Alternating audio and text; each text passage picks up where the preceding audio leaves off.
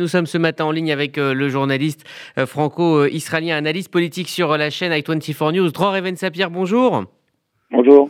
Alors si on a fait appel à vous euh, ce matin, c'est que vous êtes également un fin connaisseur de la littérature israélienne. On parle d'un géant depuis hier en, Israël. En quoi Aleph Bet Yehoshua était un géant? Bah, écoutez, euh, lorsqu'on parle de littérature israélienne, en tout cas de littérature euh, contemporaine, il y a immédiatement trois noms qui viennent à l'esprit euh, Amos Oz, Aleph Bet et David Grossman.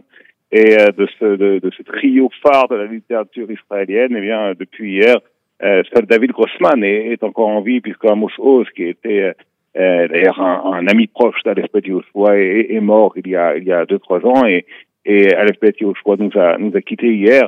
Euh, écoutez, pourquoi c'était un géant de la littérature euh, Parce que oui, chaque chacune de ces parutions était un était un événement. C'était véritablement euh, un, un, phare euh, dans la dans la littérature israélienne. Ces livres ont, ont, été traduits. On peut on peut citer peut-être euh, parmi les, les romans d'Aleph choix traduits en français.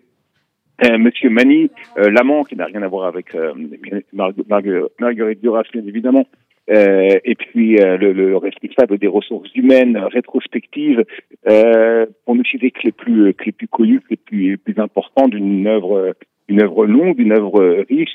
Il appartenait à ce que l'on appelait la, la, génération de l'État, c'est-à-dire des, euh, des écrivains israéliens qui, qui ont grandi alors que l'État d'Israël était déjà une réalité et qui ont insufflé à la littérature israélienne davantage de, de, de thématiques personnelles, individuelles, euh, certains pourraient même dire individualistes par rapport à la précédente génération des écrivains et des romanciers israéliens qui, eux, étaient totalement engagés euh, dans, dans le collectif, dans le dans, dans, dans l'aventure sioniste.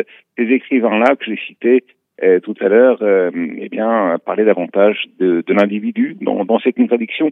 Euh, mais, mais tout de même, euh, pour aller je vois l'expérience israélienne, l'identité israélienne, euh, tout ça, c'était central, c'était central dans, dans son œuvre qui, qui conciliait donc les, les, les tourments personnels, individuels.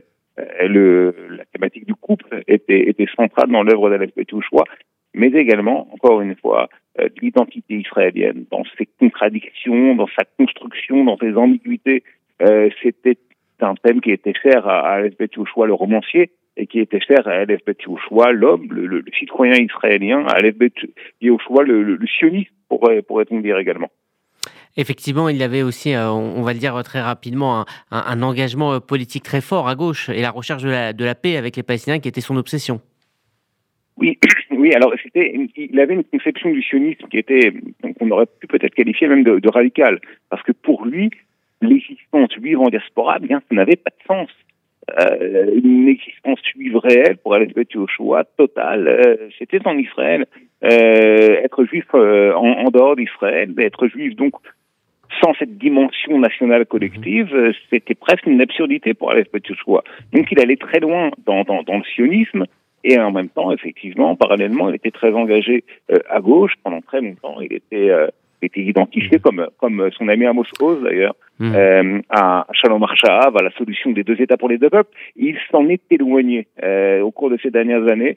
Euh, il avait écrit plusieurs articles dans lesquels il affirmait eh bien que la solution à deux États n'était plus réalisable et qu'il fallait envisager, sans renoncer au sionisme, une mmh. solution euh, à un État unitaire entre euh, Israéliens et Palestiniens.